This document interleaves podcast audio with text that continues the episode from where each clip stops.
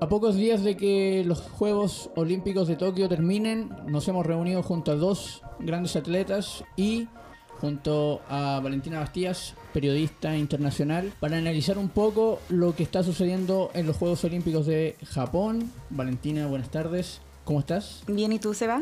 Bien, bien. Qué bueno. Oye, ¿puedes presentar aquí a nuestros invitados de esta tarde con quienes vamos a estar hablando y analizando un poco lo que están siendo estos Juegos Olímpicos en Tokio? Claro, claro. Voy a presentar a los invitados acá presentes. Estamos con Benjamín Hudson, él practica BMX Flatland, y con Matías Alegría, que él es atleta de trial en bicicleta. Si se pueden presentar ustedes mismos, chicos, contarnos cuántos años tienen, un poquito cada uno de sus deportes. Shotgun. Ah, ya voy. Eh, nada, bueno, para los que no conocen, el BMX Flatland es la disciplina más artística del BMX. Eh, flatland significa suelo plano. Y es como bailar breakdance en una bicicleta BMX, que son estas que tienen como las ruedas de Aro 20. Básicamente, con los pedalines. Perfecto. Yo soy, bueno, ya me dijeron Matías Alegría. Y el trial en bicicleta es como escalar con la bicicleta, sobrepasar rocas, muros, obstáculos naturales o artificiales, sin que el cuerpo se baje de la bicicleta. Solo la bicicleta está es válida para tocar el obstáculo. Perfecto. Chicos, ¿han seguido los Juegos Olímpicos? Eh, ¿Han podido ver lo que está sucediendo en este momento en Japón? Sí, de hecho estoy casi con el sueño cambiado de tanto ver los Olímpicos. Eh, ha sido difícil compaginar los entrenamientos y, y las ganas de ver los deportes en vivo. Así que sí, muy contento de, de poder ver el deporte. Para la gente que no te conoce, ¿qué estudiaste en Mati que, que te apasionan tanto los Juegos Olímpicos? Yo soy licenciado en Ciencias del Deporte y la Actividad Física. Perfecto. Mira, yo no les voy a mentir, he visto poco los Olímpicos, pero, pero este año fue importante y algo lo seguí, eh, más que nada porque se incluía la rama del BMX Freestyle en los Olímpicos, que es un hito importante en la historia de mi deporte, arte. Y la verdad es que más específicamente me, me- me enfoqué en ver a Macarena Pérez, que estuvo presente en los Olímpicos. Em, pero eso, eso, sí. Oye, vale, ¿tú viste los, los BMX? ¿Viste esa disciplina en particular? ¿Seguiste la maca? Sí, sí, yo he visto los deportes de mujeres. Eh, yo sigo harto los deportes de mujeres en los Juegos Olímpicos. Y vi la presentación de Macarena también, vi la presentación de las chicas de la que ganó en Gran Bretaña. En Sí. BMX también. El nivel está muy bueno. Encontré que el nivel de las mujeres está súper bueno y el de los hombres también. Y para entrar en los Juegos, en terreno de Juegos Olímpicos, les quería preguntar a ustedes, chicos, ¿qué les parece eh, que en esta versión de los Juegos Olímpicos de Tokio se haya incluido deportes que son más eh, fuera de lo tradicional o deportes más urbanos como el skate, como el surf, como el BMX? Freestyle, ¿qué creen que significa? Eh, dicen que la razón es para incluir más gente joven, para incluir otros deportes menos tradicionales. ¿Cómo lo ven ustedes? Sí, la verdad, creo que es una manera de ver em, lo que está pasando. Creo que es como un cambio grande que está pasando en la mentalidad eh, de atraer a las nuevas generaciones, porque era algo que estaba tan establecido que de repente la misma inercia nos llevaba como a, a seguir con los mismos deportes de antaño que la verdad los la, la gente joven no, no, no- no conecta con eso, sino que ahora creo que se le está dando como la tribuna necesaria a los más jóvenes y a estas disciplinas que al final son las que se ven en la calle o que se pueden practicar de una manera un poco más autodidacta en un principio. Y a mí me gusta, no sé qué piensa el Mati al respecto. Sí, igual iba más o menos a mencionar algo similar a lo que dijo el Benja. Y es que, claro, son deportes como comillas no tradicionales, pero sí son muy, creo que son muy más, eh, mucho más cercanos a la gente.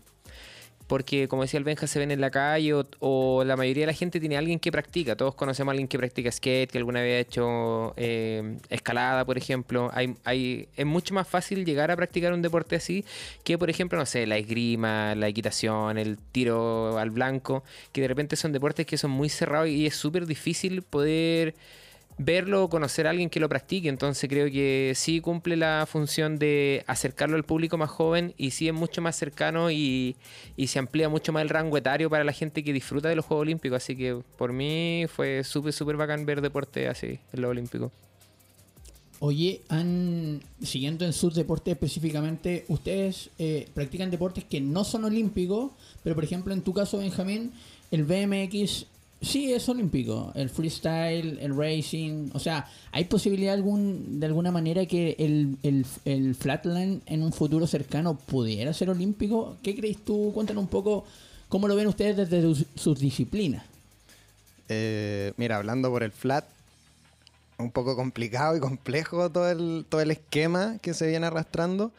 Y honestamente te lo cuento porque me tocó vivir justo el cambio entre que el, BMX no era reconocido ni siquiera por la UCI, la Unión Ciclista Internacional, hasta hoy en día que estamos en la Olimpiada. Me refiero a BMX como, como disciplina en general. Y en el caso del flat, creo que lo más complicado eh, o la gran barrera que hay es el, el sistema de, de, de puntuación. ¿cachai? Porque es un deporte arte, entonces es difícil puntuar eh, fluidez o, o hacerlo lo- la, la plantilla así para, para poder decir concretamente, él ganó, es muy complicado porque es subjetivo. ¿Qué, qué, qué- qué se ve mejor? Es subjetivo, entonces eso ha sido como algo que nos tiene ahí, incluso en nuestros propios campeonatos locales, eh, genera mucha polémica. Entonces, no sé si eso es bueno o malo, tal vez a los olímpicos les gusta un poco de polémica, pero te diría que eso, en mi caso, es lo que está pasando, no sé en el trial, porque en el trial, por lo que entiendo, es más concreto el tema del puntaje.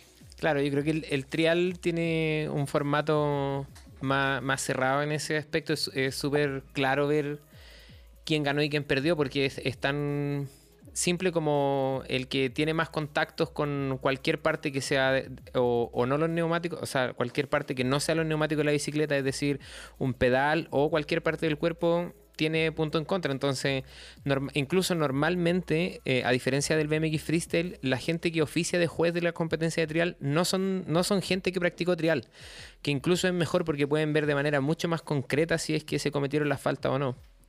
Y respecto a, a, a verlo como olímpico, bueno, pa- para mí un sueño, sería genial, sería un impulso muy bueno para el, para el trial pero también hay que cumplir ciertos aspectos, como que se practique en cierta cantidad de países que, y que tenga la- una afición y tenga como un formato televisivo, porque muchas veces los deportes cuando los meten a los olímpicos les cambian el formato para que sea más atractivo para la tele, para hacer competencias más cortas, entonces quizás el trial habría que tratarlo un poco así.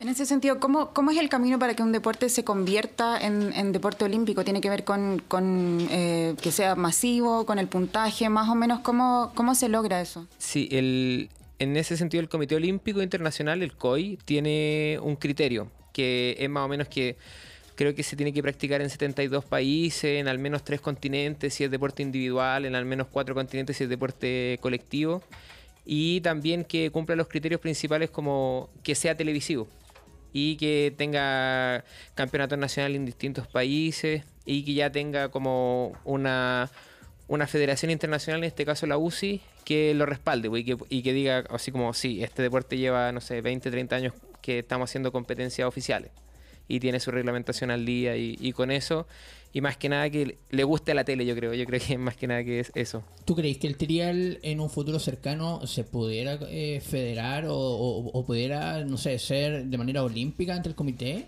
Eh, sí, yo creo, yo creo que sí, yo creo que sí, porque es un deporte que se está practicando en muchos países y también creo que es un espectáculo, da un espectáculo que va calzando un poco con lo con, la- con lo que se está buscando, ¿no? O sea, eh, es mucho, es, es fácil de poner en cualquier escenario. O sea, la- las ciudades tienen que montar un escenario artificial y eso es algo que el trial tiene súper probado y, y también al ser un espacio acotado en el que se puede hacer, creo que, creo que sí, creo que se puede hacer. Tú, Benja, por ejemplo, ¿cómo lo has visto con el Flatland? Seamos sinceros, viene Francia 2024, eh, hay deportistas que ellos tienen eh, representándose, quieren medalla. A Francia, no sé cómo le ha ido en el medallero, Está décimo. décimo, pero siempre eh, a veces los países anfitriones tienen la posibilidad de proponer nuevos deportes. Eh, en, en- ¿Cuándo son sedes? En este caso puede ser eh, Francia. Por eso te hago la, pregunta derecha de si creéis que el flat en un futuro cercano puede ser olímpico, considerando que Francia un país anfitrión. En los próximos 2024 podría proponer a Flatland por tener un candidato que puede ser potente. ¿Hay considerado quizá ese futuro? Podemos profundizar igual en el segundo bloque, que cómo creéis que eso sea viable, pero, pero sinceramente, poniéndolo en, en actualidad, ¿qué veis tú en el flat, Benja? Mira, siendo honesto, yo creo que es posible, pero es mucha especulación. Estamos especulando al final de que, bueno, Francia sabe que tiene un atleta que es más que capaz de definitivamente estar en el podio y tiene una, tiene una oportunidad grande de sacar medalla de oro. Pero no hay nada en concreto y como te repito, te, te lo he dicho antes, el tema de, del jurado en el flat aún es muy ambiguo y, o sea, se ve, se ve y es muy notorio. Entonces, de repente eso le juega muy en contra al, a la disciplina. Pero tomando en cuenta que ahora salió todo bien con el BMX Freestyle, quizá, quizá, yo creo que, honestamente, creo que hay que ver el breakdance. Yeah. Y desde eso nos podemos basar para saber realmente cómo va a ser una competencia de tipo artística en los Olímpicos. Chicos, les quiero preguntar un poquito sobre eh, la manera en que entrenan ustedes, eh, si se dedican 100% al deporte, a sus disciplinas, y también los quiero llevar un tema que por lo menos en Chile es como bien polémico, que es el apoyo, el financiamiento a los deportistas chilenos y cómo eso puede ser una traba. Eh, para participar en, en, competencias internacionales, en Juegos Olímpicos. Si pueden contar un poquito de sus entrenamientos, cómo entrenan ustedes y después nos vamos a la otra pregunta.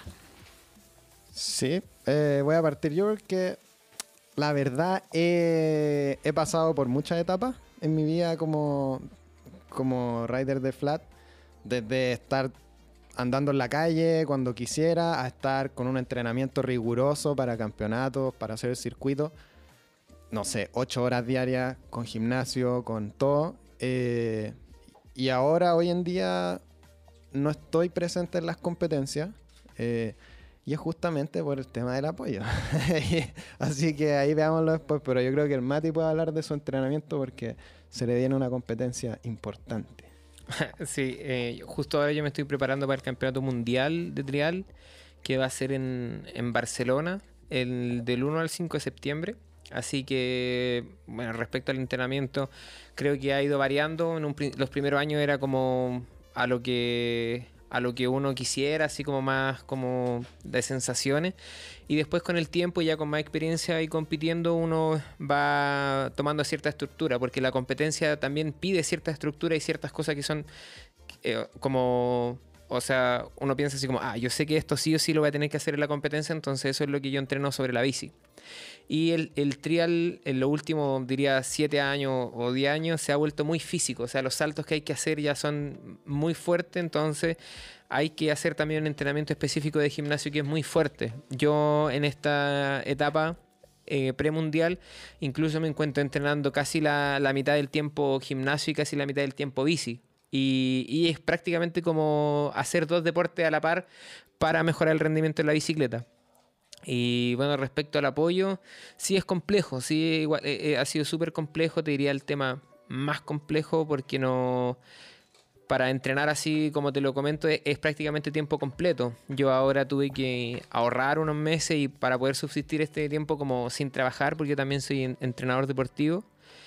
Y, y, sí es difícil, sí es difícil tocar en la puerta de los privados. Nuestros deportes, como no son olímpicos, no reciben apoyo estatal de entidades deportivas. Entonces, es un poco mucha, mucha pasión y voluntad propia. Oye, vamos a escuchar algo de música ahora y cuando volvamos vamos a profundizar en este segundo bloque. Bacán temas de apoyo, Benja. Oh, se viene ya. Se viene, vamos se a conversar viene. un poco qué tan difícil es ser un deportista en Chile, básicamente. Y eh, vamos a seguir hablando de los Juegos Olímpicos. Así que nada, vamos con algo de música y volvemos.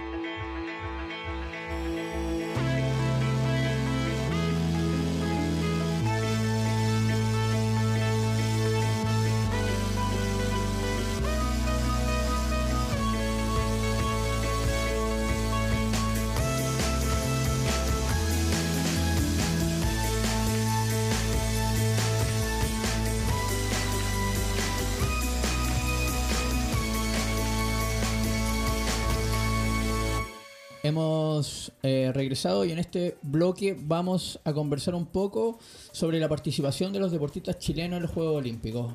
Eh, me comentaban que han seguido harto lo que fue el BMX Park y Maca debutó en estos Juegos Olímpicos.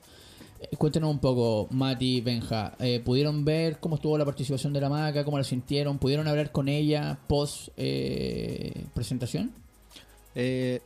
La verdad es que no, no he hablado con ella directamente. Me imagino que estar ahí abrumada.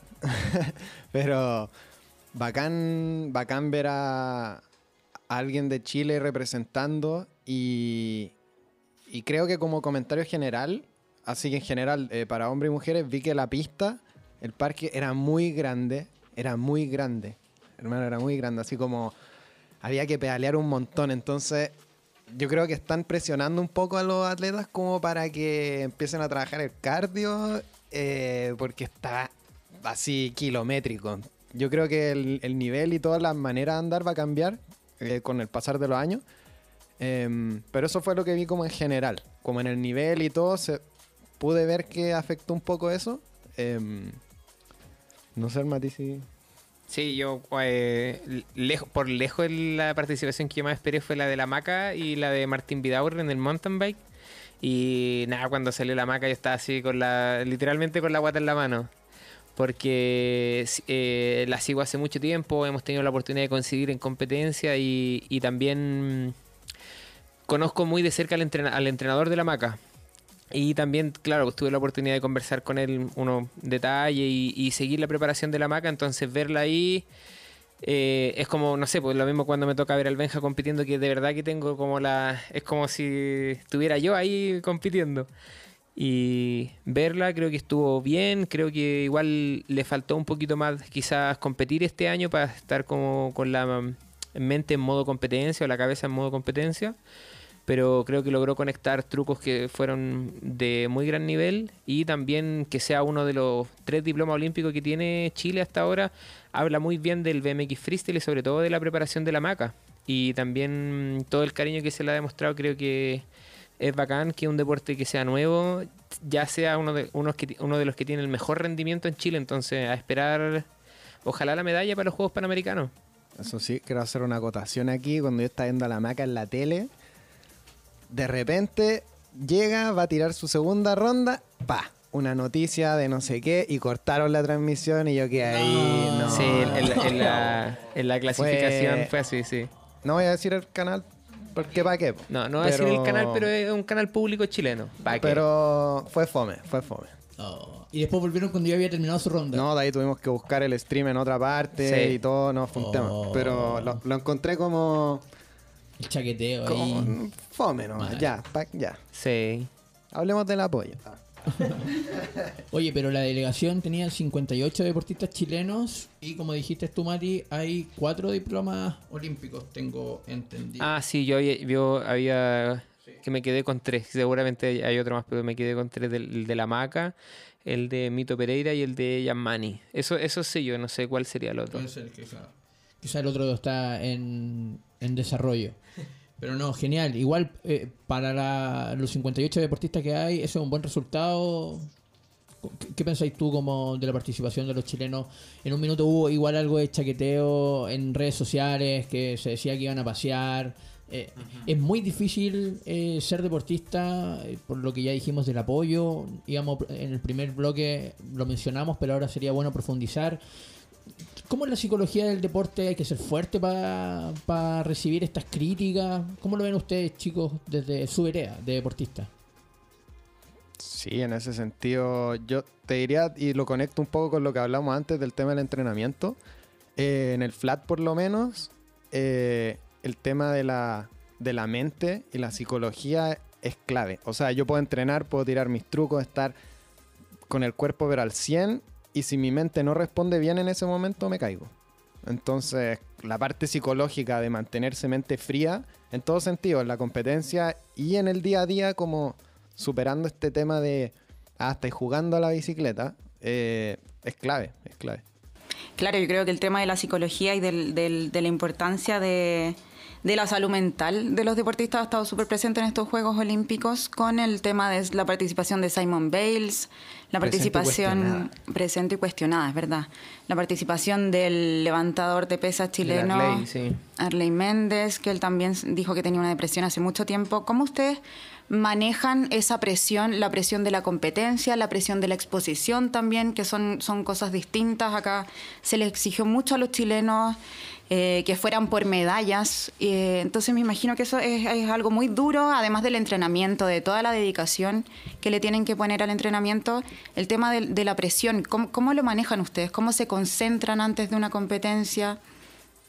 Creo que para una presión de un juego olímpico, no sé si yo he, sentido alguna presión así, porque prácticamente cuando yo a competir, la presión es como autoimpuesta, ya que no eh, soy yo el que busqué el financiamiento y, nadie me está diciendo así como, ya te estamos pagando, estáis representando al país. Entonces, sí, igual mm, creo que me pasa similar cuando tengo que rendir ante auspiciador y claro, uno, uno promete algo y, es lo que tiene que cumplir, que creo que es lo que le pasa a los atletas en este caso con, con el país. Y sí, yo igual en algunos casos tengo una visión un poco crítica porque creo que hay deportistas que derechamente sí se esperaba más. No es que haya sido una mala participación, pero sí hay deportistas que según la estadística y según su nivel, se, quizás se esperaba una mejor participación. Entonces sí, hay algunos puestos que sí yo diría así como, oh, igual se esperaba una mejor participación, quizás no medalla, y otros deportes que a pesar de en el papel parecer una participación no tan buena, fue súper buena. Entonces creo que hace falta una cultura deportiva eh, como en general a los chilenos para darse cuenta todo, que son cuatro años que se están preparando para una prueba, o sea, no, no es una preparación de más o menos tres meses y, ya, y a darle. Eh, también recordar que con pandemia, no sé si todos los deportistas pudieron entrenar, o sea, si no tenéis la, la la posibilidad como personal o financiera personal de poder entrenar en tu casa no, no se podía. Y muchos de estos deportes necesitan sí, sí o sí una pista específica, aparato específico, entonces, claro, hay que analizar muchos aspectos antes de, de ver si fue una buena o mala participación, yo creo. Tomando el tema de la, de la, pandemia que mencionó Matías, no sé si en el aspecto técnico ustedes que vieron las disciplinas que, siguen pudieron notar un poquito como, como que había menos técnica, menos preparación, que se haya notado un poco esta falta de, entrenamiento. Es un poco difícil eh, detectar eso, porque me imagino que el caso de cada atleta es diferente, siendo que, y es un tema igual interesante, eh, dependiendo del país, es cómo preparan a sus deportistas. Y es interesante porque en Latinoamérica no se preparan tal vez como en otros países, como em, el caso de Australia, que yo sé que construyeron un parque especial para estos atletas. En, en el caso de Japón también hicieron un hangar gigante. Entonces, no sé, tal vez para algunos afectó más o no, pero es difícil, a mí por lo menos me cuesta diferenciar en el lado del BMX. No sé si el Mati que tiene una visión más global del, de los deportes. Sí, yo, eh, yo creo que sí o sí afectó, porque hay muchos deportes que, que los deportistas tenían que derechamente salir a entrenar afuera, lo cual es, es normal que un deportista top chileno es mejor que se vaya a competir afuera, pero con la falta de competencia y, y, por, la, por el confinamiento muchas veces no, no, se pudo. O sea, por ejemplo, Arley Méndez no tuvo la instancia de competir quizás tantas veces como lo necesitaba. O Bárbara Riveros, que también es una muy buena triatleta, tampoco había podido competir. Y lo mismo de la chica, la Josefa, que dice, si mi mamá no me construyó un parque en la casa, yo no hubiese podido entrenar. Entonces ahí uno se lo pregunta, ¿es realmente un mal resultado? No creo. Oye, y en cuanto al, apoyo, tú mismo decís, hay, tiene que fabricarse realmente un deportista en Chile, tiene que hacerse él mismo el parque para poder realmente entrenar. ¿Hay apoyo? Profundicemos eso. Benja, tú decís, me gustaría ir a un juego olímpico, pero siempre y cuando hay apoyo. ¿Tú creís que no hay apoyo realmente en Chile, que el apoyo es insuficiente? ¿Tu perspectiva desde el deporte, cómo lo viví? Eh, mira, yo puedo hablar desde el flat, concretamente. y en todos mis años como, como artista de Flat, eh, no recibí apoyo en lo absoluto de Chile como país. como nada. Incluso fue un obstáculo, te diría, en algunas competencias en las que, te digo lamentablemente porque yo fui a competir con rabia representando a Chile en esa oportunidad en un campeonato mundial. Eh, fue un obstáculo porque finalmente no estaba la estructura que se necesitaba internamente en el país para poder sacar la licencia, solo sacar la licencia para poder competir. Entonces, a mí en lo personal, sí, me siento resentido en ese sentido y en otros deportes estoy seguro que es diferente porque, claro, ya en una trayectoria mucho más larga, etcétera, y en el flat no tendrían por qué saber que, que yo iba con intenciones de llegar al podio y de hecho clasifiqué primero y después mi bicicleta se partió, así que no pude seguir compitiendo y ahí quedó. Fue la última competencia mundial que tuve, así que quedé un poco ahí con, con un gusto amargo. Entiendo. ¿Cómo lo ves tú, Mati? Creo que, bueno, para, los para los deportes que son olímpicos, eh, es como una pista mucho más hecha porque son deportes que sí o sí ya tienen clubes, asociaciones, federaciones detrás que, que trabajan para eso y como son olímpicos o participan en mega eventos, estatalmente sí tienen el fondo asignado. Entonces, yo el, el problema que veo del apoyo eh, gubernamental o de la nación a los deportistas es que este llega cuando el deportista ya adquirió cierto nivel, cuando ya tiene un campeonato sudamericano, un campeonato nacional.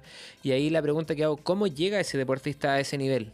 Y, y esa, esa es la gran pregunta. Entonces, ¿estará llegando de verdad a ese nivel el deportista que tiene más talento? Entonces, de, de mil, de, de mil deportistas, quizá uno tiene la chance de ser campeón olímpico. Entonces, ¿cómo nosotros detectamos a ese deportista? Creo que ahí está el problema de cómo está planteado el, la política pública chilena de que eh, apoya al deporte, pero una vez que el deportista ya está hecho. No, no sale a, a- a- a entregarle el deporte a la gente. Eh, Exacto. Por ejemplo, para mí, y, y es muy triste para mí que, por ejemplo, en surf no, no tengamos resultados fenomenales siendo que tenemos 4.000 kilómetros de, playa. O sea, es como... eh, eh, me parece ridículo. Y lo mismo con los deportes de nieve. O sea, en los Juegos Olímpicos teníamos seis representantes teniendo la, la segunda cordillera más grande del mundo y teníamos seis representantes en los Juegos Olímpicos de invierno. Entonces, como me lo pregunto, ¿cómo? ¿Cómo? ¿Cómo? Sí, exacto. Y sobre eso, eh, Matías, eh, ¿qué estrategia propondrían ustedes, por ejemplo? Pongo el caso de Cuba, que en, un- en cada una de sus regiones tiene un centro de, de formación y de alto rendimiento para niños y niñas que entrenan desde muy chicos. Eh, ¿Qué estrategia propondrían ustedes que se podía hacer acá en Chile para eh, formar desde pequeños a los deportistas en las distintas disciplinas?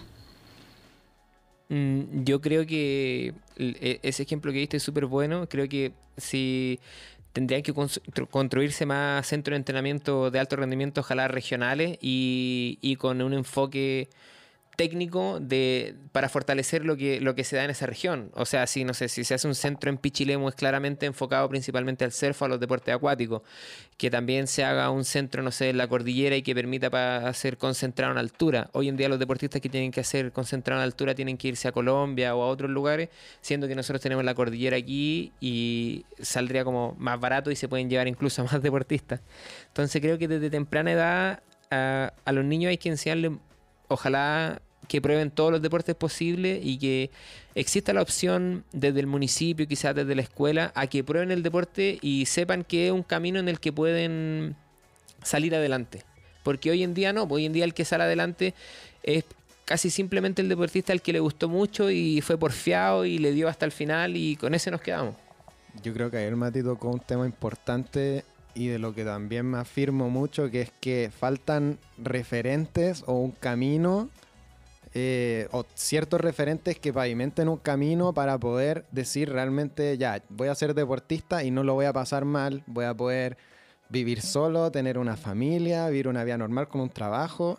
Eh, yo creo que eso es importante también para, para motivar a más jóvenes a hacer el deporte, porque hoy en día prácticamente es fútbol o fútbol. Y no, el- resto, todos saben, todos saben como hecho que los deportistas luchan con este tema del auspicio, del apoyo, entonces falta ahí que se pavimente un camino sólido. Educación, educación deportiva, ¿no? Ahí de repente meterle la formación. Sí, y, y- y- y es- es cuático porque de repente la, la misma gente cuando uno le dice, no, yo soy deportista, y ahí te preguntan, ya, pero ¿y en qué trabajáis? Yo, eh, por la misma carrera que estudié, tuve muchos compañeros que ellos fueron deportistas toda la vida, que fueron de profesión deportistas, campeones mundiales, campeones panamericanos, y también me decían lo mismo. Me decían, yo vivía súper bien del deporte, tenía mi sueldo, ¿cachai? Tenía todo el apoyo que necesitaba, vivía súper bien, y la gente me preguntaba, ya, pero ¿en qué trabajáis? Entonces, creo que eso incluso hasta una falta de respeto por gente que se esfuerza de la misma manera, gente que sufre, gente que de repente tiene que estar dedicado 24/7 al deporte. No es como, no sé, un trabajo de oficina, sin mirar en menos, que uno sale de la pega y se acabó. En el deporte, o sea, si dormiste mal, si te comiste, si te tomaste algo que no debí tomar, ya podéis perder mucho. Entonces, creo que también hay que tener un respeto por, por el trabajo que se está haciendo. ¿Ustedes creen que el deporte se ve como un hobby todavía? Sí, o sea, en nuestro caso, en el caso del sí. Benja y mío, 100% se ve todavía como un hobby. O sea, yo me encuentro con compañeros de colegio antiguo y dicen, ah, buena, seguís picado a biker. Y es como, No sé. Qué falta de sí, respeto. pues es como, oye, sí. Bueno, yo- también pasa mucho que nosotros, por ejemplo, practicamos nuestros deportes en la calle.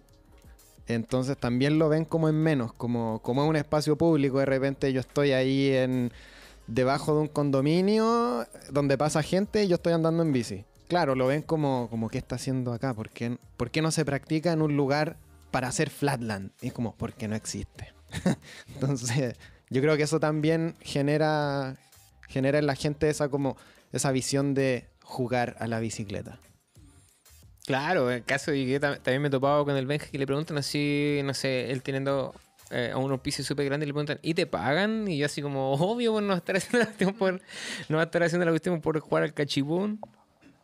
Entonces, sí, pues, sí, eh, eh, es complejo eso desde la gente y también desde las políticas públicas. Claro, ahí tiene que entrar el gobierno, que, que lo consideren dentro de, de repente los planes de gobierno, que el deporte sea algo más, porque creo que ahí es insuficiente. También hay que dejar claro que hay apoyo, pero es insuficiente el, el apoyo que hay. O sea, mire, no. Si. Quizás si- está mal distribuido. Sí, exacto. Si vamos Yo como al- a los números, por ejemplo, Chile invierte, yo he visto algunos gráficos y Chile invierte mucha más plata que Cuba. ¿Y cómo nos explicamos que Cuba tenga más medallas? Y yo creo que eso es como, ¿a dónde, a dónde le ponéis la plata? Es como, ¿a dónde va la plata y cómo va la plata? Entonces, creo que pasa un poco por eso y, por, y yo creo por el acceso al deporte. Por ejemplo, eh, hay un, un país que yo admiro mucho en políticas deportivas que es Colombia, que en Colombia existe constitucionalmente el derecho al deporte, cosa que por ejemplo aquí en Chile no, no pasa y esperemos que con la nueva constitución esté. Eh, y, con eso ya se abre como, desde ahí se degrana el choclo como con un montón de iniciativas y apoyo a iniciativas que acercan el deporte a la comunidad en todos los niveles. Por ejemplo, eh, concretamente en Colombia, en Medellín, hay dos escuelas públicas de trial en bicicleta, donde te pasan todo, te pasan la bicicleta, un profesor y una pista. Cosa que, por ejemplo, aquí en Chile para mí sería, no sé, no, lo veo muy lejano. Y se puede también ver en el medallero. O sea, Colombia lleva tres Juegos Olímpicos solamente subiendo el número de medallas. Y, ahí están los resultados. Ahí están las medallas que la gente quiere hoy en día. Ahí están. Sí, por lo que me acuerdo, en Colombia había una, una entidad que se llamaba el DUNT y ellos se encargaban específicamente, hacían como un scout y buscaban estas disciplinas eh, y vieron que habían atletas de Flatland en su momento, 2014 estoy hablando, y les pagaron el pasaje para competir y nos encontramos en, ese tiempo, creo que fue en Argentina, y les fue bien y todo, y todo eso financiado por esta entidad que, específicamente se encargaba de buscar y entregar, hacer la conexión, eso es, finalmente hacer la conexión entre el fondo y el atleta. Es interesante que ustedes mencionen que, claro, es la constitución de Colombia. Justo Sí. ahora que se está discutiendo en Chile la nueva constitución, creo que hay un tema relevante, ¿no? Los deportivos poder buscar instancias de conversación, quizás con los constituyentes, para poder llevar, eh, no sé, llegar a algún puerto quizás mucho más sólido, escrito, para que haya amparo, porque si no quedan ahí desprotegidos, sin salud, de repente, sin nada, o sea teniendo que tener incluso, como decís tú, Mati, un trabajo que e- equipare el hobby. Exacto. Entonces, ahí un poco triste. Oigan chicos, y em, a falta de este financiamiento público o con financiamiento público escaso, como estábamos diciendo, ¿cómo se construye la relación con las marcas? ¿Cómo, cómo ustedes llegan a los auspiciadores? ¿Ellos los buscan? ¿Ustedes los buscan? ¿Cómo, si nos pueden contar un poquito la experiencia que han tenido ustedes eh, hasta el momento? Sí, la verdad es que, bueno, en, mi caso, en el BMX Flat, em, en un comienzo, más que auspiciadores, también se hacen muchas demostraciones, que es una fuente de ingresos para poder hacer el deporte y todo. Em, y el tema de los auspiciadores llegaron a mí prácticamente porque ir a buscar auspiciadores es complicado. La gente que está ahí a cargo no lo entiende. Es difícil de, reportar a su jefe. Eh, no sé, esta inversión, por decirlo así, es como. Es todo muy ambiguo de repente. Como el tema del marketing. No, no, dicen, bueno, el flat. ¿dónde, dónde, se, ¿Dónde se ve? ¿Quién le da tribuna al flat en Chile? Que es donde venden, lo que sea que vendan. Em, así que realmente los auspicios que he conseguido yo son eh, multinacionales. Entonces trabajan con un sistema de financiamiento global. No es como, no, no es local. Los auspicios de, auspicios de Chile, nada. Han sido por canje y cosas que finalmente es una broma. Yo no voy a comer calcetines. Entonces, en ese sentido es como a la suerte del contacto que justo ese día te vio alguien y mandó tu video a algún lugar y, y entraste. Claro, te descubren de alguna manera, es complicado. Eso es mi caso. No sé, en otros deportes, en el Mati, no sé cómo. Sí, igual en el trial, que eh, es un deporte como mundialmente mucho más chiquitito visiblemente que el flatland, porque no el flatland está justo como con todo lo que es el BMX Park o el BMX Street, que es súper grande.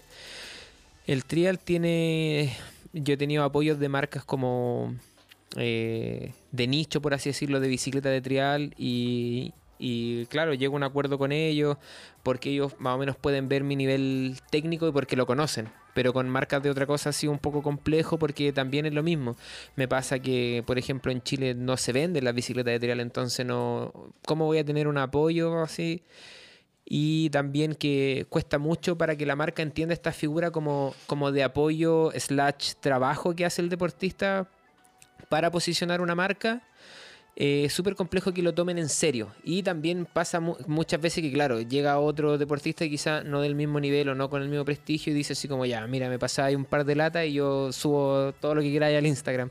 Y, es complejo para uno que lo ve como un trabajo eh, profesional.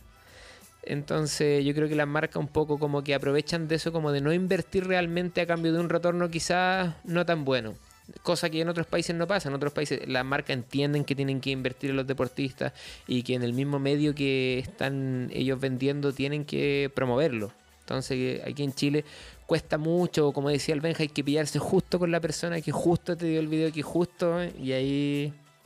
O si no, es un trabajo muy a largo plazo. Y también pasa que eh, tengo entendido también que eh, los, en caso de los deportistas, las competencias también van guiando los sponsors, porque también las marcas de repente o quieren podio, ponen énfasis a los calendarios de los eventos finalmente. Exacto. Ahí, ahí es cuando va el deportista a tocar la puerta y le tiene que decir a la marca, oye, necesito esto para ir a tal lado a competir o a hacer tal cosa. O sea, no es como que tengáis un apoyo los 365 días del año por no hacer nada, por decirlo de alguna manera. O sea, estáis obligado a competir, ¿no? Me tiraste un palo ahí.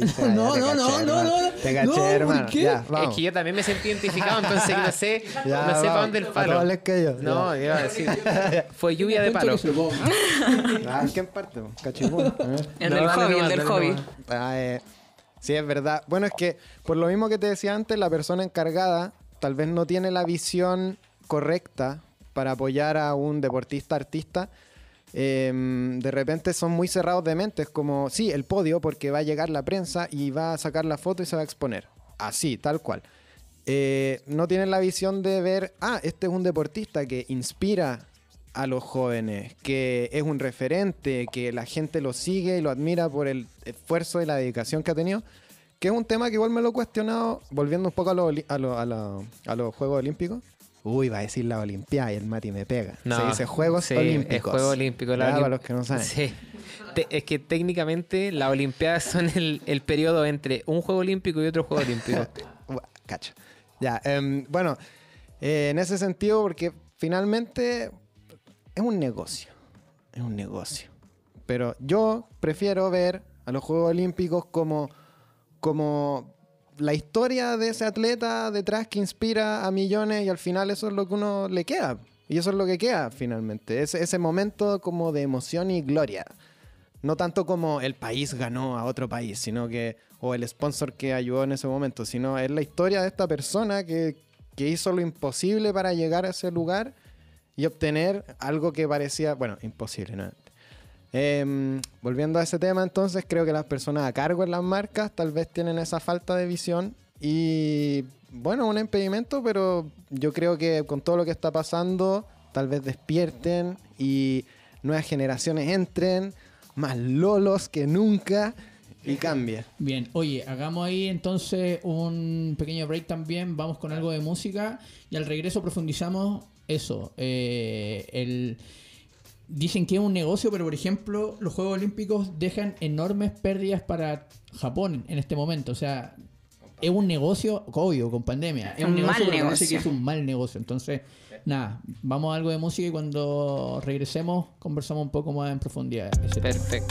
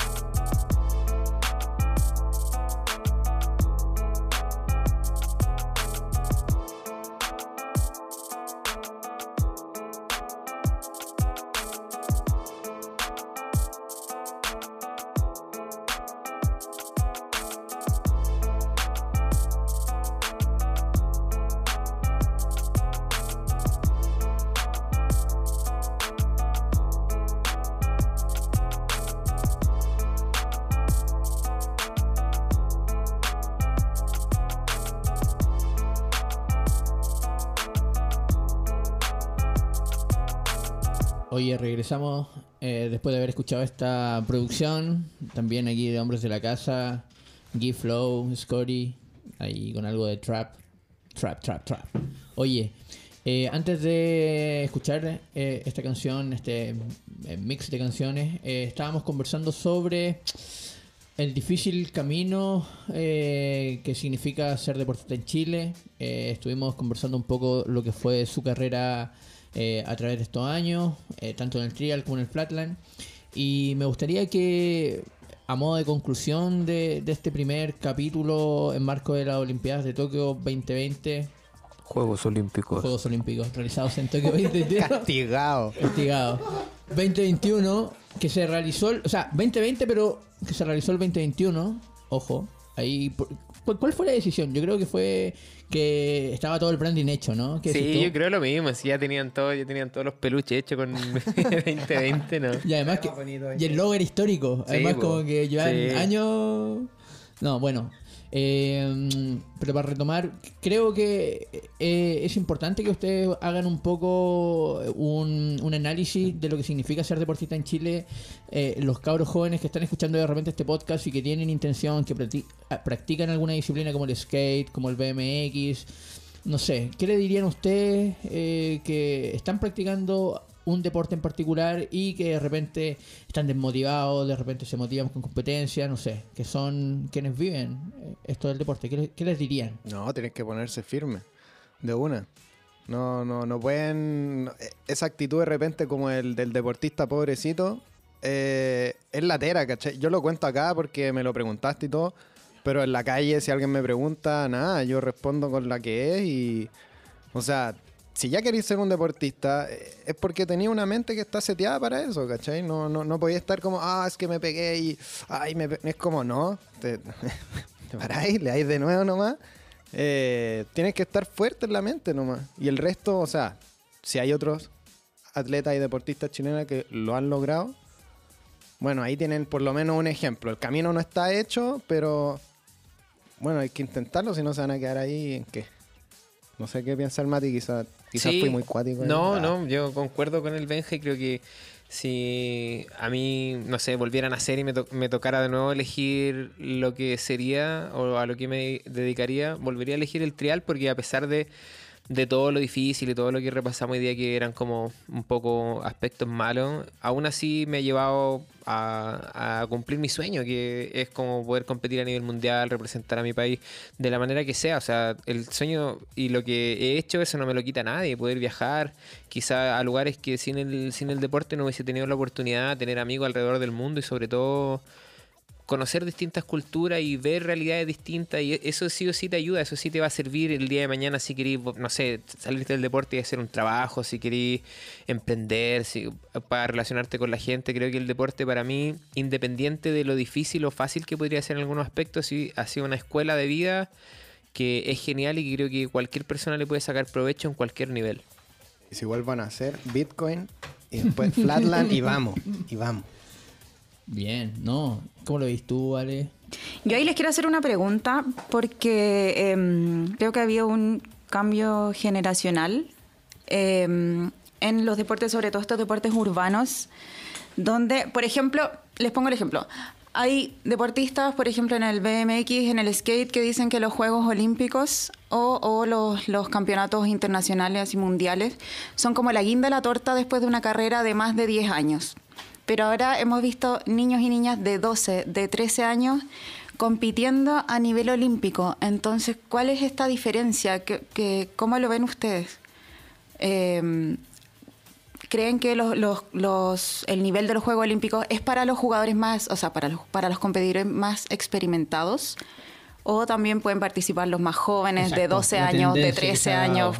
O ¿Cómo sea, ven la tendencia en el realidad? skate tuvo ahí un podio que está sumando cerca de 44 años de edad. Todo el podio, entre las niñas de 12, 13 y 15 años, puede ser por ahí. O sea, ¿cómo lo ven ustedes? O pongo el ejemplo del BMX eh, venezolano, que sacó Daniel plata. Ders, sí. sí. Daniel Ders, que tiene 36 años, que dice que era el más viejo, que le sacaba 10 años a todos los otros competidores. Exacto. Bueno, el saludo ahí a Daniel Ders. Me dio unos buenos consejos una vez ¿Sí? en un bar. Ah, mira, mira, mira. No, pero yo creo que voy a volver a lo que hablé antes, que es el tema de la psicología del deporte, que es clave. O sea, y siendo honesto, yo creo que a los niños les va mejor porque no van con tanta presión. Un niño quizás como que está ahí, bueno, sí, no, no dimensiona en su mente lo que, lo que significa representar al país, lo que significa que te vean 35 mil, no, bueno, por streaming, no sé cuántos serán. No, no lo dimensionan, entonces quizás van más relajados y, y al final es el momento de rendir. Si tú te sabes todos los trucos y te caí en ese momento, te jugó mal la mente, que a mí me pasó muchas veces también. No sé si el Mati comparte eso. Sí, yo creo que es lo bonito también de los Juegos Olímpicos de ver que realmente nadie tiene como comprar la etiqueta del mejor o que no hay un atleta ideal. Muchas veces se habla de como no, la edad ideal, el pic de rendimiento de aquí y allá y, y llegan los Juegos Olímpicos como a romper todos estos paradigmas. Eh, no sé, en el caso de, por ejemplo, Daniel Ders, que él fue y ganó, que eh, era por lejos mi candidato favorito en el BMX Freestyle y verlo ganar frente a, otros atletas que uno sigue diariamente y que son unas bestias del BMX Freestyle y de repente yo pensaba, ¿cómo le va a hacer el, el Daniel Ders siendo tan viejo? Y claro, él...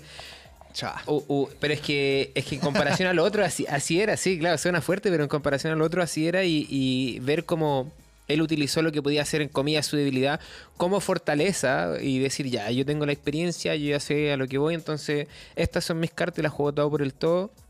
Es genial. O ver que que pasa lo que pasó con, no sé, con Nadia Comaneci, que es la gimnasta que hizo el puntaje perfecto en gimnasia, que volvió a pasar ahora, pero en salto ornamental, con un, atleta de 14 años de China que hizo puntaje perfecto. Entonces ahí yo me lo pregunto, quizás en esos deportes la experiencia no juega un rol fundamental. Y, y ahí se va escribiendo, cada deporte tiene su cuento también. Entonces es bonito ver los Juegos Olímpicos porque es una fiesta donde uno puede ver todos esos deportes de cerca y por cuatro años pasan como por sus juegos locales, por así decirlo, específicos, y en los Juegos Olímpicos se vuelve como a reescribir la historia, así que eso para mí me parece súper bacán. Hoy, y también mencionar, hablando de Daniel Ders, él es un ejemplo de un rider de Latinoamérica haciendo BMX, un deporte que en su tiempo nadie nunca le dio un peso y ahora está con una medalla olímpica, así que ahí, Ojo, solo para amarrar ahí. ese, esa, esa No, ahí.